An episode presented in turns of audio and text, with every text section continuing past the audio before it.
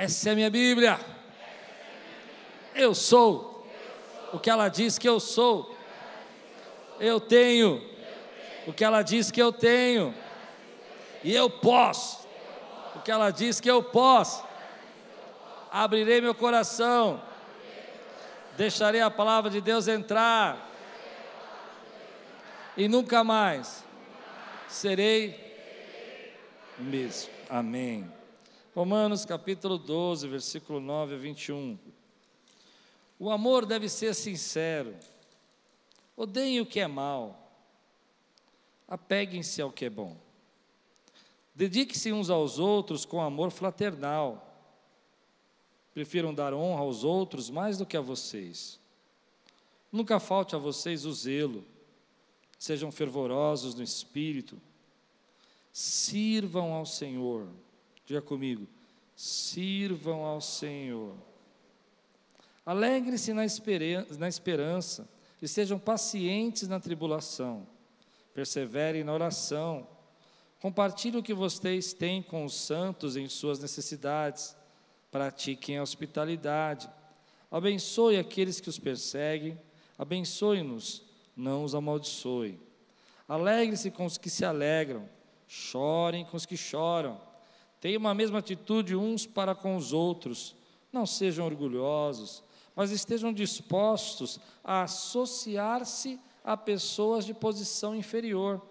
Não sejam sábios aos seus próprios olhos. Não retribuam ninguém mal por mal. Procurem fazer o que é correto aos olhos de todos.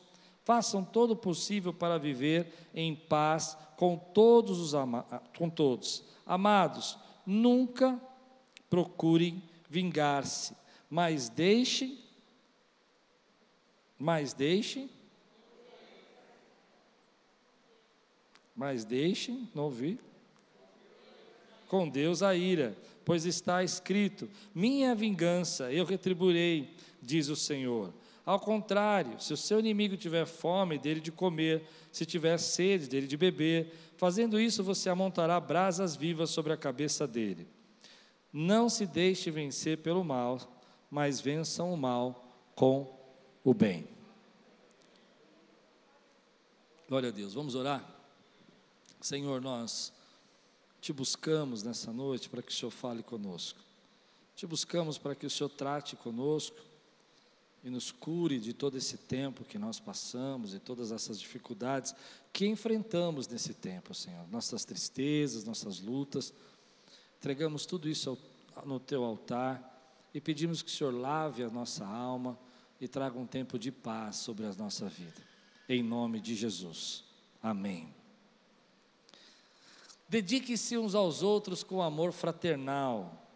Está aí uma coisa difícil de fazer. Está aí uma coisa que às vezes a gente faz e se machuca. A gente serve e nem sempre é reconhecido. A gente dá e nem sempre tem um obrigado em troca. Mas existe uma grande cultura hoje, nos nossos dias, que tem apregoado que você vai ser feliz se você pensar só em você mesmo. E essa é uma grande mentira. Há uma grande mentira que diz assim: que você só vai conseguir receber alegria e felicidade, sucesso, se você estiver preocupado apenas com seus próprios interesses. Essa é uma ideologia que tem trazido tantos problemas para a nossa vida. É tão difícil a gente ler um texto como esse e enxergar o que, o que o apóstolo Paulo imaginava como igreja. Ele esperava uma igreja que tivesse oração fervorosa, ele esperava uma igreja que tivesse amor fraternal, que pessoas se associassem, que gente estivesse junto com gente. Essa era a visão dele. Mas é interessante que nós vivemos esse tempo todo de perdas e dores e tristezas e acabamos esquecendo que nós precisamos entender que para adorar a Deus, para servir, para servir realmente o Senhor, nós temos que servir os nossos irmãos. Na Bíblia, amar significa a mesma coisa que servir. E é do DNA do cristão o servir. Por isso que ele fala assim: sirvam uns aos outros. Porque o nosso Senhor Jesus nos serviu. E se nós somos imitadores desse Senhor, está no nosso DNA servir. Porque ele nos serviu na cruz. Mas a Bíblia diz para nós que ele não parou de nos servir depois da cruz. Ele continua nos servindo com oração e intercessão à destra do Pai. Jesus jamais deixou de te servir. Por isso, quando a gente diz assim, que nós amamos, que nós adoramos a Deus, a nossa maior expressão de amor e adoração a Deus é quando nós servimos os nossos irmãos. E aí vem uma questão que a ênfase que a Bíblia está dando para essa passagem é que as nossas atitudes, elas revelam que os nossos dons espirituais, aquilo que nós recebemos da parte de Deus, só fazem sentido, só mostram a nossa conexão com Deus quando nós estamos fazendo isso para o próximo. Por isso você pode ter dons espirituais e não usá-los, ou ter dons espirituais e usá-los só para o seu próprio interesse, de forma carnal. Mas quando eu uso para a glória do Senhor e para Deus me usar, eu estou mostrando a minha íntima relação com esse Deus. Então não existe cristianismo sem servir. Não existe vida com Deus se você não serve. Não existe na Bíblia. Isso não faz sentido para nenhum dos apóstolos, não faz sentido para nenhuma das cartas que nós lemos. O servir faz parte do DNA do povo de Deus, porque aquele que habita dentro de você é o Espírito Santo, e o Espírito Santo é o DNA de Deus em você, para gerar você o servir ao próximo. Você pode dizer amém? Mas nós vivemos numa sociedade que fala completamente ao contrário. Ela fala que você vai ser feliz se você servir aos seus próprios interesses. E a cada vez mais que nós fazemos isso, mais doentes nós estamos mais, mais difícil está você de você viver. Então tem gente que escreve para nós assim, olha, mas eu não sei por que, que eu deveria fazer isso, é tão difícil, as pessoas são complicadas, porque esse é o nosso DNA. E principalmente porque ele pediu para nós servir. O Senhor disse para nós que se nós tivéssemos uma aliança com Ele, nós serviríamos. Vamos ver junto isso? Olha Mateus capítulo 25, versículo 40. Então, quem nos pediu para servir? Foi a igreja?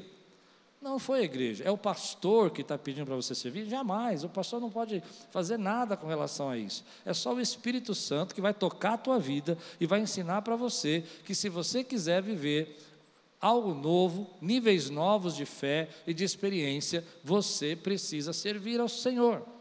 E se você quiser mostrar a sua conexão com Deus, a sua conexão é revelada por meio do serviço que você faz aos seus irmãos, o uso dos seus dons e a maneira como você multiplica isso. Amém, queridos?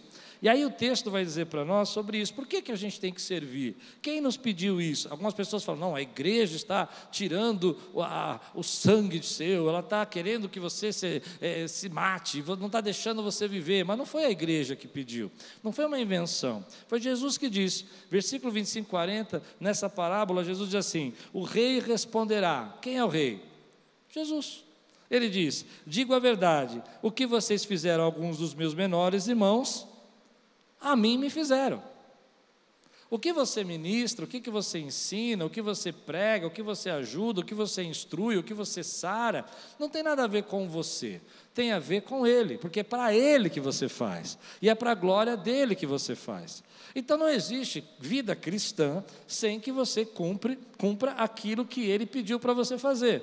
Você pode dizer que é salvo, eu não duvido, você pode dizer que Ele é o seu Senhor, mas eu digo para você que a sua vida cristã está diretamente relacionada à sua qualidade de serviço. Quanto mais avivado você está, mais DNA de Deus na sua vida e mais você quer mais servir ao seu irmão. Quero ouvir um glória a Deus aqui agora. Então Jesus vai dizer para nós: olha, quando você fizer isso, e um pouco antes, no capítulo 25, ainda, versículo, perdão, depois, no versículo 42 a 46, ele vai dizer para nós a dificuldade que, por que, que não pode haver uma vida cristã sem servir? Ele vai dizer assim: pois eu tive fome e vocês não me deram de comer.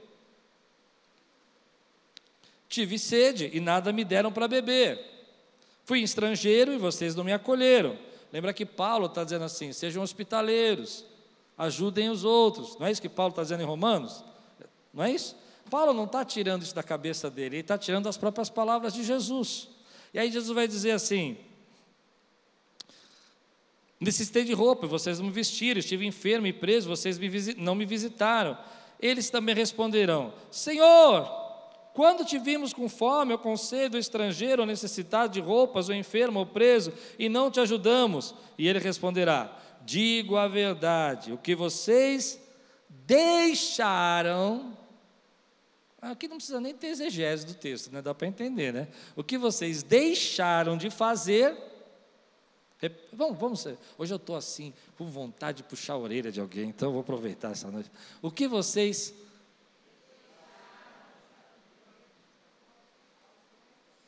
Ah, irmão, ou você crê ou não crê, porque está escrito aqui: o que vocês deixaram de fazer, alguns desses mais pequeninos, também a mim deixaram de fazê-lo. Agora você interpreta como você quer. Eu vou jogar essa batata quente no seu colo e você vai para casa com isso na cabeça. Porque tá aqui está escrito: E estes irão para o castigo eterno, mas o justo para a vida eterna. Quem disse isso? Jesus. Ele está dizendo: olha, não existe vida cristã, vida com o Pai, sem que isso te gere uma necessidade, uma vontade, uma verdade de que você vai ser usado por Deus. Para isso, o Papai do céu te deu dons, para isso, ele te deu talentos, para isso, ele te arregimentou nesse grande exército que é o povo dele, e ele está dizendo: quando você não tem essa característica de servir, quando você não se preocupa, quando você se preocupa só por interesse, e essa é a minha interpretação do texto, não é que Deus vai falar assim: olha, você não trabalhou, vai para o inferno. Não é isso que eu entendo. É porque você não tem o DNA, por isso você não serviu. Mas se você tem o DNA, o Espírito Santo vai incomodar você a fazer a um desses pequeninos para que você possa fazer para ele. Eu quero ver você dizer que você crê nisso.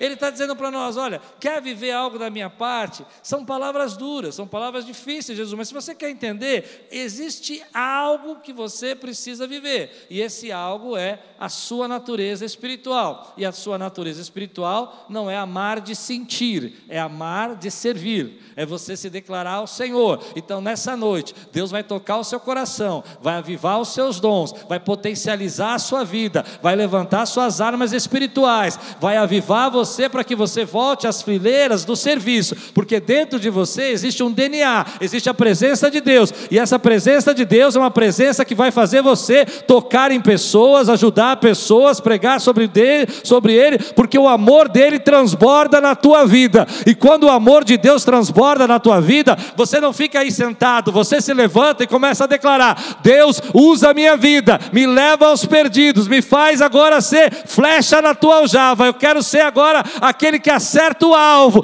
me usa. Então nessa noite Deus vai começar a avivar você, e dons que você acreditava que não tinha mais, e coisas que você acreditava que Deus não podia mais te usar. Ele vai ressuscitar os seus sonhos, ele vai ressuscitar os teus planos, ele vai ressuscitar os teus ministérios, ele vai ressuscitar aquilo que ele planejou para a tua vida, e aquilo que você vai fazer, você não vai fazer por você, você não vai fazer para aparecer, você não vai fazer para o seu ego, você vai fazer porque ele pediu. Aleluia! Aleluia! Porque Ele pediu. É por isso que a gente sai de casa. É por isso que a gente ajuda, ajuda, ajuda e ainda tem gente que não gosta da gente. É por isso que a gente faz, faz, faz e tem gente que não valoriza o que a gente faz. É por isso que a gente às vezes aconselha, a pessoa não ouve. Porque não fazemos para ela, porque não importa o que ela pensa, porque não importa o que ela pensa a nosso respeito, porque fazemos, porque dentro de nós transborda o amor da presença de Deus, e a nossa natureza, a nossa natureza é gerar frutos, frutos para a glória do Senhor. Quer viver um avivamento, querido, de amor ao Senhor? Sirva. Quer viver um avivamento? Quebre essa corrente filosófica que nós estamos inseridos, que você vai ser feliz quando procurar seus interesses. Quer ver sua família ser construída? Quer arrumar sua esposa? Quer casar? Sirva. Eu não sei se dá para entender o que eu estou dizendo. Porque aquele que serve, se deleita no Senhor, espera em Deus, e as bênçãos perseguirão aqueles que se deleitam no Senhor tua vida fica travada, tua, fica, tua vida fica impedida, porque você não entendeu que você não está gerando aquilo que você foi chamado para gerar. Hum. Hum. Agora, quando eu leio um texto desse, eu vejo que algumas igrejas têm dificuldade com isso. Porque para mim é claro o que o texto está dizendo. E esses irão para o castigo eterno, mas o justo vai para a vida eterna. E o que, que distingue o justo? É o dia que ele levantou a mão na igreja? É o dia que ele veio no culto? Ele pode se vestir de crente, ele pode falar como crente, ele pode andar como crente, ele pode ter cacuete de crente, ele pode levantar a mão de crente. A mão, crente tem uma mãozinha para levantar. Pode levantar a mão, mas o que faz essa nova natureza é porque você está pronto para servir. Você pode dizer amém por isso, querido? Então, quando eu olho para isso, a gente fica pensando, mas por que que isso Jesus pediu isso para nós? Porque essa é a natureza de Deus. Leia comigo agora em Hebreus, capítulo 7, versículo 24 a 25. O nosso Senhor, ele nos serviu na cruz, com a sua tão maravilhosa salvação. Mas depois que ele nos serviu na cruz, ele não parou de nos servir. E ele continua servindo a você. E ah, eu preciso pregar sobre isso. E agora nessa noite ele veio te servir. Ele veio te servir com a fé, com a autoridade, com a esperança, com o amor. Ele está servindo aqui, passando no meio dessa igreja e servindo as nossas vidas, restaurando aquele que não acredita mais, levantando agora aquele que estava abatido. Ele é um Deus que nos serve. Ele coloca, como fez com o profeta, ele coloca ali os anjos para servir. Quantos creem nisso, querido? Então a Bíblia diz em Hebreus capítulo 7, versículo 24 a 25: mas visto que vive para sempre, Jesus tem um sacerdócio permanente. Portanto, ele é capaz de salvar definitivamente aqueles que por meio dele se aproximaram de Deus, pois vive para sempre para interceder por eles. Lá agora, nesse momento, Deus está intercedendo pela tua casa, Deus está intercedendo pela sua família, Ele está falando: não toque nesse, não mexa com aquele, eu estou cuidando de você, eu estou suprindo você, eu estou vendo o que você está passando, eu sei o que você está vivendo, Ele está servindo você com a graça dele. Nessa noite, sabe que eu gostaria que você visse o que eu vejo aqui, Deus trazendo aqui uma porção de fé nova na sua vida e te servindo com autoridade, avivando você. Ah, meu irmão, às vezes você estava tão apagado, aí Ele veio agora agora e sopra, sopra nesse pavio que só fumegava, só tinha uma fumacinha, mas ele vai incendiar, ele vai queimar, ele vai se encher de amor, ele vai começar a dar os seus frutos, ele vai começar a mudar o seu bairro, a sua casa, a sua história, a sua família, porque Deus vai usar você por meio do serviço para relevar e mostrar o amor dele para essa sociedade. Sopra Espírito Santo, sopra nesse pavio que fumega, sopra nessa pessoa que estava tão apagada, para que ela flua na tua presença, para que ela veja tua glória. Ele está intercedendo por nós, Ele está nos servindo, Ele está mandando os seus anjos ministrar sobre a nossa vida. A Bíblia diz também em Romanos capítulo 8, versículo 34, vou ler para você: Quem os condenará? Foi Cristo Jesus que morreu. Amém? Aí a Bíblia diz: olha aqui, e mais, foi Cristo Jesus que morreu, e mais, que ressuscitou e está à direita e também intercede por nós. Ele está à direita do Pai intercedendo agora pela tua vida. Ele está servindo você.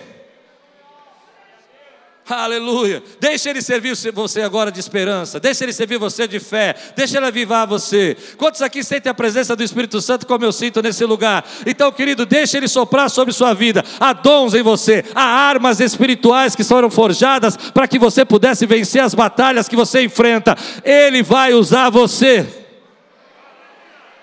Aleluia. Que privilégio. Privilégio é saber que Ele nos usa.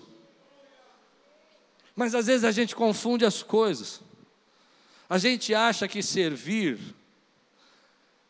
é ser servido. A gente pensa que servir é só ter um título, um cargo. Aconteceu isso com os discípulos. Eles começaram a ficar confusos. Houve um momento na vida deles com Jesus que eles passaram por uma história sobrenatural. Eles começaram a viver experiências sobrenaturais. A primeira experiência sobrenatural que eles viveram é que eles entraram na transfiguração. E no meio da transfiguração, eles começaram a ver coisas incríveis. Eles começaram a ver ali a manifestação da glória de Deus, o Pai falando: Esse é meu filho. E eles estavam lá. E eles começaram a entender então que tudo isso era para eles. Logo depois dessa cena, eles viveram uma outra cena sobrenatural. Em Lucas capítulo 9, se você ler o capítulo inteiro, você vai ver essas cenas: libertação, multiplicação do pão.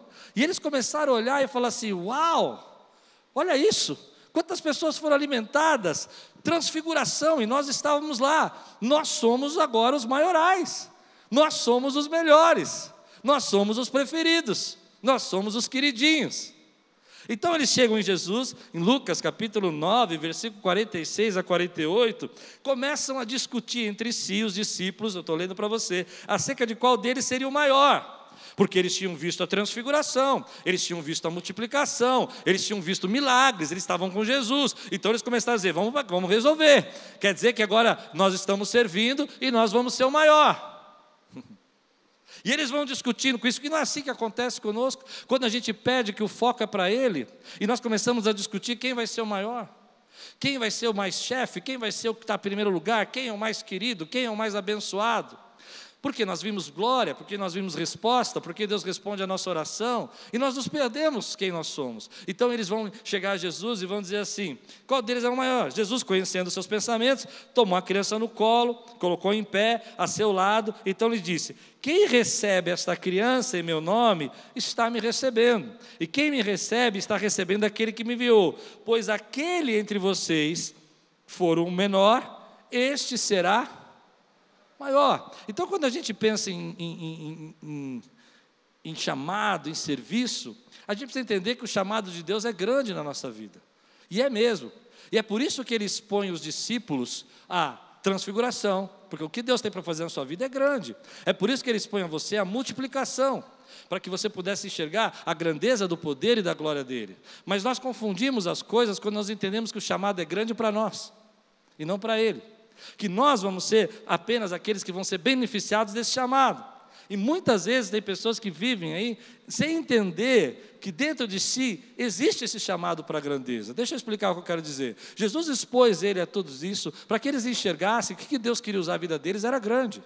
E Jesus queria que eles pensassem sobre isso. E eu vou dizer algo que eu creio para você. Deus quer usar você, e o que Ele vai usar você vai ser grande.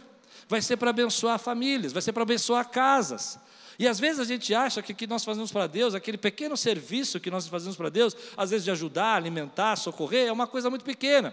Mas quando você faz isso, você pode estar libertando uma pessoa, mudando uma geração, transformando uma casa. Você crê nisso? Mas o erro deles, em primeiro lugar, primeiro Jesus quer expor você e fazer você entender que o que Ele tem para fazer na sua vida é grande. Então diga aí, o que Deus vai fazer? Em mim, através de mim, é grande. Mas o problema é que às vezes a gente só enxerga que nós somos chamados para essa grandeza e não enxerga que para viver essa grandeza temos que ter um coração de servo. E aqui que foi o problema. Aqui que começou a dificuldade. Jesus vai falar assim: olha, se você quiser viver a grandeza que eu tenho para você, seja o menor. Sirva aquele que está abaixo de você, não aquele que pode te recompensar. Sirva aquele que possa fazer nada por você, mas você vai fazer por ele como se fizesse a mim. Há duas lições aqui. A primeira coisa é que nós somos, uma, às vezes, uma geração que não acredita que Deus quer nos usar na sua grandeza. Nós achamos que o que nós fazemos é pequeno, é pouco, e Deus está nos expondo a milagres, às curas, à restauração, mostrando a sua volta, porque o que Ele vai fazer no nosso meio e na sua vida é grande. Mas a segunda coisa que nós achamos, às vezes, que é grande para nós, e é grande para Ele. E a única forma de você entender a grandeza do que Deus quer usar é quando você abençoa o menor. E Ele está chamando você para abençoar o menor. Porque o menor não pode fazer nada por você. Se você ajudar aquele que pode te retribuir, você vai esperar o troco.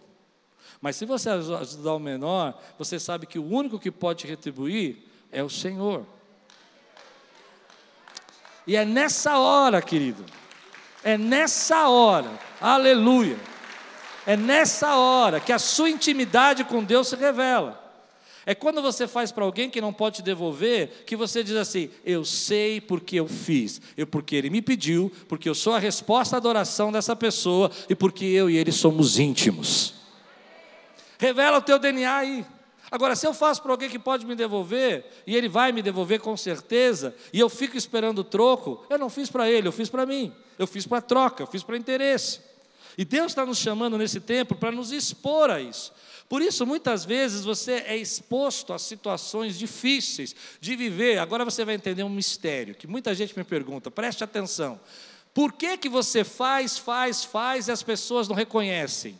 Hoje eu vi essa história no almoço. Por que, que você faz, faz, faz, mas só não é? Porque Deus te expõe a essa rejeição, Ele te treina a essa rejeição, é uma humilhação. Você já viveu isso? Acho que dá para entender o que eu estou dizendo. Você dá um conselho para a pessoa, você passa duas horas ensinando, você fala para ela, filhinha, assim, assim, assim, assim. E no final ela fala assim: Ah, eu estava assistindo a fulana de tal, que ela tem mil seguidores no YouTube, e ela falou isso. E você fica assim. Verdade ou não? E aí você diz, mas eu falei a mesma coisa para você. Ai, mas ela falou uma frase para mim que mudou a minha vida. E aí vai dizer que você não tem sangue nos olhos nessa hora. E você fala, duas horas que eu fiquei te atendendo. Mas Deus te expõe essa situação para que você entenda, para que você possa viver essa humilhação. É uma rejeição, não é uma rejeição. A pessoa, você falou, perdeu três horas da tua vida, você podia ter ido para casa, ficou sem jantar, sem comer e ela vira para você e fala assim: quando aquela pessoa falou, minha vida mudou. Eu não sei você, mas eu tenho que segurar, porque às vezes minha cabeça quer ir rapidamente para frente e voltar. E não é do espírito. Mas eu entendi um mistério com isso. Posso te ensinar um mistério? Deus te põe a rejeição, Deus te põe essa humilhação, porque os humilhados serão exaltados, e você só pode chegar onde Deus quer te colocar, porque você aceita isso e não para de servir, porque você não faz para Ele, você faz porque Ele te pediu. Aleluia! Mas enquanto, enquanto, escute, enquanto você não passa por isso, você fica chateado, você fica reclamando, a pessoa fala, você fez o seu melhor, você ajudou, você socorreu. E você fala, tá vendo, não adianta nada, você não passou no teste. O teste é dizer, Senhor, obrigado. Ela rejeitou, ela não ouviu o que eu falei, mas eu sei que o Senhor me usou, pode me usar mais, eu estou pronto, eu estou pronto para viver aquilo. Então, com o tempo, aquilo que você entrega em humilhação, Deus te coloca num alto lugar. E às vezes o reconhecimento não vem dessa pessoa, vem daquele que você menos espera. Mas se você não passa por esses testes, então Deus te expõe a grandeza. Ele fala: Eu vou fazer coisas grandes, eu tenho transfiguração para você, eu tenho milagres para fazer na sua vida, eu vou mostrar multiplicação para você. Mas lembra de uma coisa: lembra de uma coisa: quem é o menor, o que é humilhado, aquele que parece que ninguém olha, é esse que eu vou usar mais, porque aquele que se humilha na minha presença, eu exalto, mas aquele que se exalta é humilhado. Então sirva, meu irmão sirva, gere frutos, não seja estéreo, não seja estéreo, gere os seus frutos. Não importa se a pessoa vai dizer sim ou não, agradeça quando ela fala que. Agradeça quando ela fala, nossa, você foi lá, levou a cesta básica, trouxe comida, e ela fala, ah, eu tenho uma prima que trouxe aqui um, um queijo, um presunto, era tudo que eu precisava. Você trouxe o, o supermercado inteiro. Nunca viveu isso? E você fica bravo, dizendo não adianta servir. Claro que adianta, é nessa hora que Deus está preparando algo novo para a tua vida, Ele está te colocando no alto lugar, meu irmão. Mas você tem que vencer. Você tem que entender que Ele te expõe a isso, Ele te expõe à rejeição, Ele te expõe à humilhação para provar para quem que você faz. Para quem que você faz? Como que eu sei que eu estou fazendo para Ele? Porque se eu só recebo elogios, eu não sei se eu estou fazendo para ele. Mas se você me não me se você me rejeita, às vezes não fala comigo, não importa, importa que eu estou fazendo para ele. E ele vai usar o que eu estou falando como uma semente nessa terra hoje, que vai dar seu fruto no tempo certo, cujas folhas não murcham e tudo quanto faz prospera, meu irmão. Amadureça. Amadureça. Quantas pessoas estão paradas na sua vida porque não conseguem passar por isso? Você é exposto à grandeza, você vê coisas grandes de Deus. Ao mesmo tempo, você acha que tudo depende de você, e não depende de você. Você é o menor, e você faz, e você sabe que você tem talento, você sabe que você tem capacidade, você sabe que as pessoas não reconhecem toda a sua capacidade, que elas preferem reconhecer a capacidade de quem elas nunca viram na vida, do que reconhecer você que estava no próximo, trocando o pneu dela. Acho que deu para entender o que eu quis dizer agora. Mas não tem problema, porque você faz para Ele, e Deus te expondo a isso é nessa hora que você começa a entender esse mistério, que você começa a aprender com ele, que você vai procurar oportunidades para servir e amar as pessoas comprovadamente, gerando em você uma conexão real, desprovida de todo eu, desprovida de toda vaidade, e você diz: Eu não me importo que falem de mim, eu não tenho tempo para aprender com ressentimentos, eu quero conexão com Deus, eu vou servir essa pessoa que não sabe o que eu fiz, eu vou dar aquele que nunca vai me agradecer, porque eu estou conectado, eu estou conectado, e quem está conectado à videira dá fruto, muito fruto e mais fruto ainda. Eu estou conectado. A prova da sua conexão é quando você não se importa se as pessoas te reconhecem. A prova da sua conexão é quando você não está preocupado quantas pessoas tem na igreja. Eu me lembro uma vez que eu fui pregar numa igreja, uma igreja pequena, aqui perto. E o pastor chegou para mim, tinha umas 10 pessoas, e eu preguei. Ele falou: Filho, venha cá, quero te ensinar. Eu era bem novo, tinha 20 e poucos anos. Quero te ensinar uma verdade. Ele falou assim: quando a igreja está pequenininha assim, você pega sermão bom e guarda. Eu falei, como é que é? Ele falou, você guarda, esse é bom para domingo. Pequenininha, com a igreja pouquinho, você prega o que mais ou menos. E guarda os bons. Eu fiquei olhando e fui para casa com essa palavra, pastor mais velho, já de idade. Eu falei, pai, não acredito nisso. Porque eu quero viver do maná que o Senhor tem para mim hoje. E a palavra que eu estou entregando hoje é o maná de hoje. Amanhã Deus vai dar um maná novo tenha pouco ou tenha muito, tem gente que vai receber esse maná, e esse maná vai fortificar e vai fortalecer, e vai gerar filhos. E se você crer, fica de pé no teu lugar agora e deixa soprar, meu irmão, deixa soprar o pavio aí, deixa pegar fogo na tua vida. O teu DNA é DNA de servir, o teu DNA é mostrar o amor que Deus tem por você. E quanto mais te rejeitam, mais você se levanta, mais Deus te usa e mais você está conectado com Ele. Por isso, meu irmão, vou mais fundo nisso. Por isso aquele pastor lá tinha que não podia te reconhecer. Por isso aquele irmão, você ajudou, ele não podia agradecer. Para você entender que era para ele, era por ele que você fazia todas as coisas e ele estava te preparando para liberar sobre você o lugar que ele tem para você. Por isso ele usou aquela pessoa ingrata na tua vida. Por isso ele usou aquela pessoa invejosa na sua vida. Que você fez, ela ainda falou mal de você e você não aprendeu, ficou sofrendo, parou de dar fruto. Não pare, não pare de dar fruto, não pare de dar fruto, não pare de dar fruto. Quantos recebem essa palavra na sua vida, meu irmão?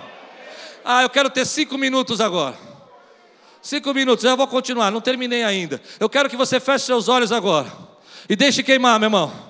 Deixe queimar os dons, o ministério, o chamado que você tem na sua vida. Olha, não saia do seu lugar agora. O Espírito Santo aqui vai trazer renovo sobre sua vida. Levante sua mão agora. Você é uma autoridade nesse lugar, meu irmão. As pessoas não sabem os dons que Deus colocou na sua vida. Abre os seus lábios agora e comece a deixar queimar na sua vida. Comece a deixar fluir. Você precisa entender o que eu estou pregando. A rejeição que você passou era só um jeito de Deus dizer: você precisa aprender que é para mim, que é por mim, que é para mim, que é por mim e quando é para mim, e quando é por mim, eu sou contigo e eu sou por ti, eu sou contigo e eu sou por ti. Levante sua mão e comece a orar nessa noite, querido. Comece a declarar a sua vida, Deus, Deus aviva, aviva, aviva. Traz de volta, Senhor, meus dons. Traz de volta os dons. Traz de volta os dons. Traz de volta a revelação. Traz de volta a profecia. Traz de volta as línguas. Traz de volta a autoridade. Traz de volta a liderança. Traz de volta, Senhor, o teu chamado. Traz de volta os sonhos proféticos. O Senhor me expôs a grandeza. O Senhor tem coisas grandes para fazer na minha vida. Eu estava entendendo que as coisas grandes se tratava de sentar ali ou sentar aqui. Mas agora eu entendo que isso tudo é vaidade. O que é grande é estar no centro da tua vontade. O que é grande é fazer o que o Senhor mandou eu fazer. Então usa a minha vida. Eu estou pronto para ser usado. Eu quero ser usado. Aleluia. Ah, levante sua mão e diga assim: Senhor, eu quero ser usado. Eu quero ser usado. Aleluia. quero ouvir você dizer um grande glória a Deus nesse lugar, nessa noite, querido. Aleluia. Sente um minuto, vou pregar mais dez minutos. Os servos do Senhor não se prendem a elogios. Diga comigo, os servos do Senhor não se prendem a elogios. Eu creio que a igreja precisa criar um ambiente de reconhecimento. Antes de eu continuar, é bom reconhecer os nossos irmãos e valorizar os nossos irmãos. Aprenda isso. Aprenda a dizer obrigado, aprenda a reconhecer o bem que fizeram a você. Mas nós não podemos ficar presos a elogios. Nós não, precisamos, não podemos e não precisamos ficar presos, querido, as pessoas falarem de nós, o que nós somos, o como elas gostaram, o que, que elas reconheceram em nós, o que elas valorizamos. Nós não buscamos essa valorização. A valorização que pessoas que querem crescer, que querem ser usadas por Deus, é a valorização que diz: Eu sei quem é a minha fonte, importa agradar a Ele. Você precisa entender. Você conhece essa história? Essa história é antiga. Diz que teve um pastor pregando numa igreja, e ele estava pregando uma mensagem maravilhosa, um sermão tremendo. E ele começou a pregar, e a igreja chorava, e era um momento de adoração. Conhece essa história? E quando o pastor começou a descer do púlpito, chegou um rapaz e falou assim: Pastorzão, hoje o senhor pregou demais. E ele olhou para o rapaz e falou assim: Eu sei, o diabo já me falou isso lá em cima. Não, você não ouviu o que eu disse. O diabo já me falou isso lá em cima. O que ele quis dizer é que às vezes nós ficamos tão presos a elogios, tão presos a ser valorizados, que nós esquecemos o nosso potencial, o que Deus quer. E às vezes a artimanha do inimigo é fazer você ficar preso nisso preso que as pessoas te reconhecem, preso que as pessoas veem o que você faz, preso que as pessoas te dão valor. Pare de olhar para isso. Se você quiser viver o que Deus planejou para a tua vida, foque naquilo que Deus chamou você para fazer. O reconhecimento vem dele, a bênção vem dele, a promessa vem dele. Ah, meu irmão, os elogios dos homens podem ser um dia dizer para você: Ah, você é o que me fez a multiplicação, no outro dia crucifica. Você não depende disso, você depende de saber quem você é e o que Deus quer te usar. Como eu disse, a gente precisa criar esse ambiente, mas às vezes a igreja se torna um ambiente tão, tão preso à valorização que o tempo todo você tem que falar. Uma lista, eu fui uma igreja outro dia, uma lista de 30 mil pessoas para agradecer, meu irmão. 30 minutos. Eu falei, eu quero pregar. Daqui a pouco vai ser que nem pós-crédito de filme, né? Vai começar a descer assim, fulano de tal, meu irmão, eu entendo que ele precisa agradecer, mas se você estiver parado, preso nisso, você não vai poder viver o que Deus preparou para a tua vida. Porque se pessoas ingratas pararem em você, você nunca vai chegar no potencial que Deus chamou você para ser. Se você ficar tristinho porque as pessoas não te valorizam, você nunca vai dar o seu melhor. E olha, tem uma coisa aqui que eu queria ensinar. Quando você começa a dar fruto, a primeira artimanha do, do inimigo é pôr na tua cabeça, geralmente assim, quando você está pronto para receber o que Deus preparou, quando você está pronto para receber o que Deus tem para você, os grandes sonhos, os grandes planos de Deus, Ele vai pôr na sua cabeça que ninguém te ama, ninguém reconhece o que você faz e que você não tem valor, e você vai abandonar a sua sementeira. Não, acho que não entenderam o que eu disse. Nós abandonamos a nossa sementeira porque nos sentimos valorizados, porque temos medo que as pessoas nos rejeitem. Não parem de fazer o que Deus chamou, porque Deus chamou para fruto, muito fruto e mais fruto ainda. Quem pode dizer amém por isso, querido? Então você vai viver, e Deus vai te expor a isso, mas Ele vai mostrar para você, querido, que você não está preso a nada disso, porque você não está preso no seu ego, no seu eu, você está fazendo aquilo que Deus mandou você fazer.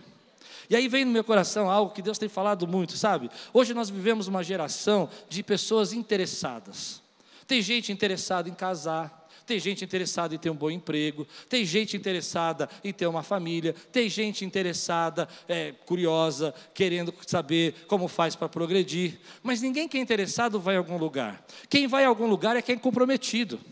Se você não se comprometer 120% com o chamado de Deus na tua vida, ele nunca vai acontecer na tua vida. Tem gente interessada em ser pastor, mas não adianta, não adianta nada você ficar interessado. Acho que você precisa entender: se você quiser ser aquilo que Deus planejou, você precisa se comprometer 120% com o que Deus chamou você para fazer.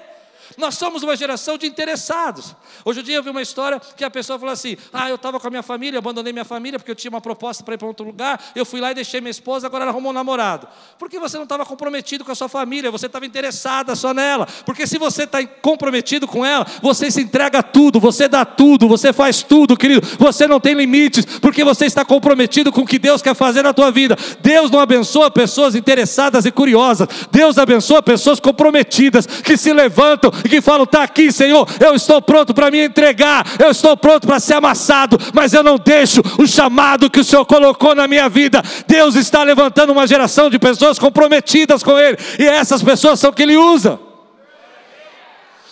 Então você quer receber promoção sendo interessado, mas quem vai ser promovido é quem está comprometido.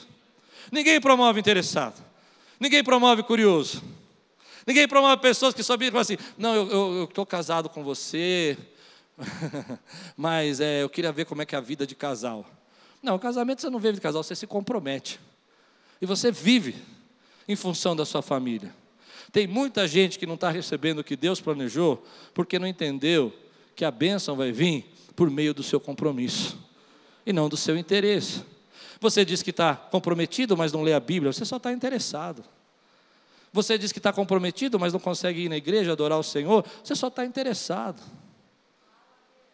Posso pregar, meu irmão? Porque quem está comprometido chega meia hora antes vai limpar essas cadeiras, vai fazer o que Deus mandou fazer. Quem pode dizer amém porque eu estou pregando aqui? Você diz que está comprometido com a sua família, mas você não tem tempo para os seus filhos, você não tem tempo para a sua esposa, você está interessado só que ela lave sua roupa, passe sua roupa, mas se você estiver comprometido com ela, você vai viver aquilo que Deus planejou na sua família. E Deus está mandando dizer isso para você. Se levante com comprometimento, porque o que Deus tem para você, se você vai só receber, se você se comprometer, 120%. Não é 100 não, é tudo, é tudo. Você dá tudo, você dá tudo para receber tudo que Ele tem para você. Mas nós somos uma geração de pessoas interessadas. Você chega para a pessoa e fala assim: Eu quero ser discipulado. Você fala: Tá bom. Uma vez aconteceu isso comigo. É, então, dia tal, às 8 horas eu encontro vocês. Cheguei aqui às 8, 8 e 20, 8 e 10, 8 e 40. Começou a chegar um, começou a chegar outro. Eu falei, muito obrigado por vocês terem vindo, mas infelizmente eu não posso mais atender vocês semana que vem. Porque vocês não estão comprometidos. Vocês só estão interessados. Vocês só querem saber o que eu vou fazer. Vocês só querem estar do meu ladinho. Porque quem está comprometido, meu irmão, chega meia hora antes e já fica em oração para receber o que Deus quer fazer. E Deus está falando comigo, querido. Tem muita gente hoje que estuda, mas não dá o seu melhor. Tem muita gente que trabalha, mas faz o básico. Tem muita gente que vai à igreja, mas não se envolve. Tem muita gente, querido, que é casada, mas não tem compromisso, nem comprometimento com a esposa. Eles não sabem a diferença, querido, entre estar comprometido ou simplesmente interessado.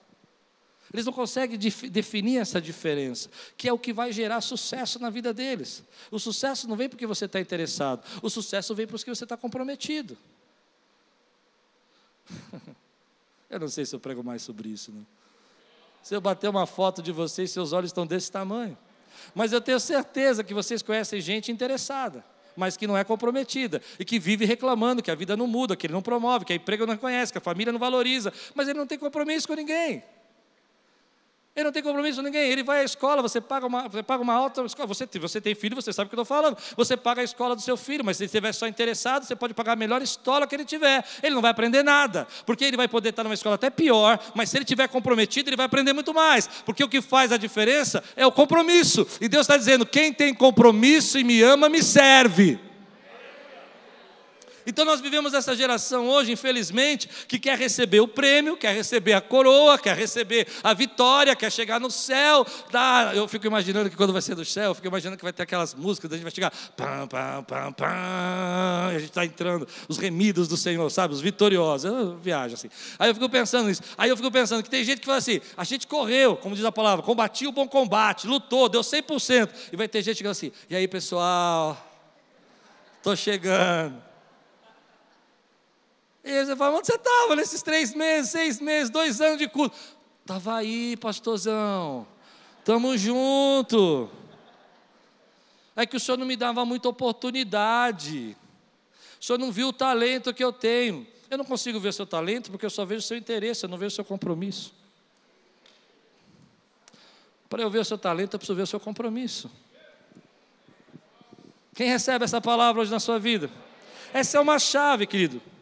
Você vai na escola, mas não estuda, você conhece a Deus, mas não ora. Você quer aprender a palavra, mas não lê a Bíblia. Uma vez eu fiz isso. Eu levei alguns jovens que queriam aprender a fazer disciplina espiritual. Aí eu levei eles no parque. Fiz assim, falei, vai aprender comigo? Vamos aprender. Levei no parque, falei, senta aí, fica meia hora orando, sozinho, só você e Deus. Senta onde você quiser. Eu costumo orar em parque, vocês sabem disso. Aí eu, eles queriam aprender, com o jeito que eu faço. Fica aí em silêncio meia hora. Aí eu fiquei observando. O primeiro pegou, sentou e ficou assim. Tipo assim, dá para passar esse tempo rápido? O outro pegou, dormiu. Aí o outro ficou agitado, começou a bater o pé, aí cantava umas músicas, Não sabia o que fazer, sabe? Cantava uns hinos, parava, aleluia, aleluia. Aí, aí passou os 30 minutos, eu falei, volta aqui. O que, que Deus falou com você? Ah, era isso? Eu pensei que. Aí falaram para mim assim: eu pensei que você queria orar para depois começar. Eu falei, ah, tá. Eu queria orar, eles não. Você não pode viver aquilo que Deus planejou na sua vida se você não se comprometer com o que Deus planejou para a sua vida. E Deus está levantando você para você se comprometer com o que Deus planejou para a sua vida. Ele pode te dar a melhor escola, Ele pode te dar o melhor, a melhor família, mas se você não se comprometer com ela, você vai destruir essa família. Ele pode te dar, querida, a melhor igreja, mas se você não se comprometer com o ministério que Deus te levantou para usar os seus dons, essa igreja não vai ter efeito nenhum. E hoje nós somos uma geração de pessoas que você sabe que estão interessadas e não comprometidas. Elas acreditam, elas acreditam, eu não sei como, que vai chegar na vida delas só porque elas têm interesse. Que elas vão viver o melhor de Deus só por causa do interesse. Então, querido, quer viver um algo sobrenatural de Deus? Se comprometa com as coisas de Deus. Quer viver o novo de Deus? Se comprometa com a palavra de Deus. Ninguém precisa mandar você orar, ninguém precisa mandar você ler a Bíblia. Você está comprometido com o Espírito Santo e ele habita dentro de você e ele vai falar com você algo poderoso. Nós vivemos esse tempo de pessoas dizendo assim: uh, legal, olha, como é bacana, deixa eu, prepara tudo para mim aí que eu vou chegar e vou ministrar. Não, querido, se comprometa com aquilo que você vai fazer. Chegue meia hora antes e comece a orar. Pessoas para esse culto acontecer chegaram quatro e meia da tarde para você poder ter esse culto, porque eles estão comprometidos e não interessados. Você crê nisso que eu estou pregando? Mas quando Deus fala isso comigo, eu fico pensando, querido, que tem tantas coisas que você só vai receber se você se comprometer com Deus. Os interessados, eles não têm raízes. Os interessados, eles não estão conectados a nada. Os interessados, eles não se unem a nada. Eles se unem enquanto o interesse deles está sendo suprido. Mas quem está comprometido, querido, ah, ele pode apanhar, ele pode sofrer, a batalha pode vir, mas ele não abandona o posto dele. Ele vai lutar, porque ele sabe, querido, que Deus é fiel para responder a vida dele. Deus está trazendo coisas na sua vida sobrenaturais. E para você isso para você viver isso, você precisa se comprometer com o que Deus está falando com você. E não é se comprometer 10%, é 100%. Se Deus está falando que vai te levar a um outro nível de vida espiritual, se comprometa com coração, se comprometa com a palavra, se comprometa com Jesus, que Ele vai abrir os céus e você vai começar a ver coisas que você nunca viu na sua vida. Se você quer restaurar a sua família, se comprometa com a sua família, sirva a sua família, faça isso. Sua esposa agradeça não agradece, seu marido reconhece ou não reconhece, faça como se fizesse para Ele. Se comprometa 100% com o que Deus quer fazer na tua vida, porque o que Deus quer fazer na tua vida, querido, é te expor a coisas grandes que Ele pode fazer por meio de você e através de você. Mas essa maldição que a gente vive hoje é uma maldição que a gente pensa que, olha, eu quero apenas o céu. Eu quero apenas chegar na glória. O que eu aprendi nesse tempo, querido, é que pessoas que cresceram, que se tornaram abençoadas, aí, abençoadoras, elas se comprometeram 120% com os planos e propósitos de Deus. Abandonaram tudo, deixaram tudo, passaram dificuldade. Outro dia eu conversava com meu amigo, apóstolo Gustavo, ele estava me contando o testemunho dele, que o dia Deus chamou ele para a Índia, alguns anos atrás. Ele estava me contando uma coisa interessante. Ele falou assim: aí eu fui para a Índia, com a minha esposa, e eu? Morar seis anos na Índia. Você não sabe que eu ia passar 15 dias. Eu fiquei imaginando seis anos. E aí nasceu o filhinho dele lá. E ele põe a mulher na garupa, na moto, e vai no hospital, que você não tem ideia o que é aquele hospital. Você acha, pode achar ruim em Brasil, você precisa imaginar um hospital na Índia. E a esposa dele vai gerar um filho, seu primeiro filho, seu primeiro filho, num hospital terrível da Índia. E aí você para e fala: por que, que o camarada faz um negócio desse? Porque se minha mulher tivesse grávida, eu fosse na, da, tivesse na Índia, eu punha ela no avião no dia seguinte e voltava para o Brasil e falar: nasce aí. Por que, que ele faz? Porque ele está comprometido 120% com o plano de Deus. Ele está expondo o filho dele a, vírus, ele está expondo o filho dele a morrer, ele está expondo a esposa dele a morrer por, por infecções, mas ele está comprometido com o Senhor. Então hoje você vê uma pessoa e você fala assim: como é que essa pessoa chegou ali? Porque um dia ela passou por lutas e batalhas, mas ela não arredou o pé, porque ela sabia que o compromisso dela era com o Senhor. Quer viver algo sobrenatural esse ano ainda na sua vida? Quantos querem viver algo sobrenatural na sua vida? Eu creio no Deus que está pronto para liberar isso. Eu creio no Deus que está pronto para liberar mistérios, revelações, experiências sobrenaturais, falar com você em profecias, fazer você sonhar coisas que você nunca imaginou que poderia sonhar. Se comprometa com Ele. Mas se comprometa de verdade. Tire os ídolos da sua casa, expulse os pecados que podem estar alojados lá, mude a sua maneira de pensar se for necessário, prepare o seu quarto de oração, limpe ali o que precisar ser limpo, arranque da sua casa o que te distrai, porque Deus vai abrir o céu e você vai receber algo sobrenatural da parte de Deus ainda esse ano. Quem pode dizer glória a Deus por isso, querido? Você vai viver, vai ver na sua vida muita gente interessada. Tome cuidado. Elas falam, elas sorriem, elas dizem: que legal, estamos juntos. Mas elas não estão juntas. E elas jamais vão se comprometer. Mas você também vai encontrar na sua vida muita gente que vai se comprometer, que vai dizer: Eu estou envolvido com isso, eu acredito nisso, eu acredito nessa visão, nesse sonho. E essas pessoas, querido, que vão ser levantadas por Deus na sua vida, para descer a sua maca até Jesus, se você precisar. Amém? Entregar os peixes, mesmo que seja tudo o que eles têm. E essas pessoas vão construir com você os sonhos que você acredita. Então, querido, não confunda os interessados com comprometidos. Difícil isso, né? Não confunda naqueles que se aparentam tão talentosos, e me perdoe se eu vou ser muito duro agora, tem muita gente que tem muito talento, mas não tem compromisso. E talento sem compromisso não gera resultado, não ganha campeonato. Quero te deixar uma pergunta. Está pronto? Nessa noite, o que você está comprometido em realizar para Deus. Vou mudar agora. Não é o que Deus vai realizar para você, mas o que você está comprometido em realizar para Deus na sua vida, na sua casa, na sua família, ainda esse ano. O que você vai se comprometer 120%, não é 100 não, 120, o máximo que você puder, para realizar para Deus na sua vida, não para você, mas para Deus ainda esse ano. Quantos creem que Deus pode levantar você assim hoje? Essa é uma pergunta que você precisa fazer. Eu estou comprometido com o que agora? Eu estou comprometido com o quê? E por que isso é importante? Porque as pessoas jamais seguirão a sua liderança se você estiver apenas interessado. As pessoas jamais acompanharão você e acreditarão na sua visão se você estiver apenas interessado. As pessoas seguem os comprometidos. Então tem muita gente, querido, que vai viver a vida passando porque não consegue se comprometer com nada. Algumas pessoas jamais vão poder servir, porque elas só estão interessadas. Mas Deus chamou você para se comprometer. Não fique olhando para as pessoas que são entusiasmadas, que só falam, uau, vamos fazer.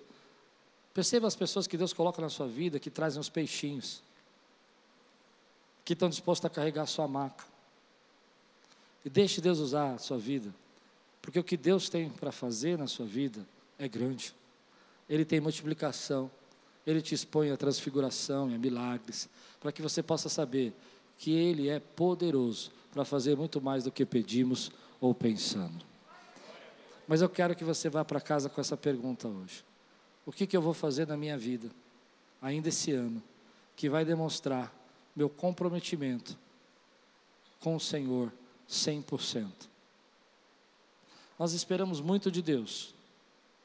Queremos que Deus haja de uma maneira sobrenatural na nossa vida. Mas a gente nunca para para perceber que às vezes a gente só está interessado no que Deus pode fazer e não quem Deus é. Quer viver transformação na sua vida? Se interessa por quem Ele é e não por aquele que Ele pode fazer. Porque quando você busca o reino de Deus, essas coisas vos serão acrescentadas. Você recebe essa palavra na sua vida? Aqueles que estão prontos para se comprometer com o Senhor 120%. Seja isso, signifique, eu vou ser duro hoje, estou feliz. Isso significa você se tornar um dizimista fiel, isso significa você desligar o seu celular e ter um tempo de oração. Isso significa você se interessar pela sua própria saúde, se interessar pela sua própria cura espiritual. Se Deus está te chamando para você se comprometer 120% com Ele, fica de pé no teu lugar eu quero orar só por esses que Deus está chamando. Não fica de pé se você quer só levantar porque o seu colega do lado levantou. Fica de pé porque você está dizendo, Pai, eu estou pronto. Eu estou pronto. Diga aí, eu estou pronto. Porque eu sei, quem ama serve. E o Senhor pediu para servir. E quando eu sirvo, eu sirvo ao Senhor. Eu estou hoje 120% comprometido com a tua palavra, com a minha família, com a tua presença na minha vida, em nome de Jesus. Em nome de Jesus. Eu não estou apenas interessado em pães e peixes. Eu estou interessado no pão vivo que desceu do céu. A multidão estava interessada em pães e peixes. E elas não perceberam que o pão vivo que desceu do céu estava na frente delas. E elas se fartaram de pães e peixes. Mas aonde estava essa multidão quando Cristo foi crucificado? Pessoas interessadas em pães e peixes te abandonam. Mas aquele que comeu do pão vivo que desceu do céu, jamais se afasta da presença do Senhor. Eu não estou interessado em pães e peixes. Eu quero comer o pão vivo que desceu do céu. Levante sua mão e diga assim: Senhor, obrigado. Porque eu não estou interessado em pães e peixes. Eu quero a tua presença. Eu quero a tua presença. Eu quero que o Senhor flua na minha vida. Sopre em mim. Acende em mim o fogo. O fogo da adoração, o fogo da palavra, em nome de Jesus, aviva a tua obra no meu coração, faz as obras extraordinárias que o Senhor fez no passado, na minha vida, hoje, porque algo bom aconteceu na minha vida hoje.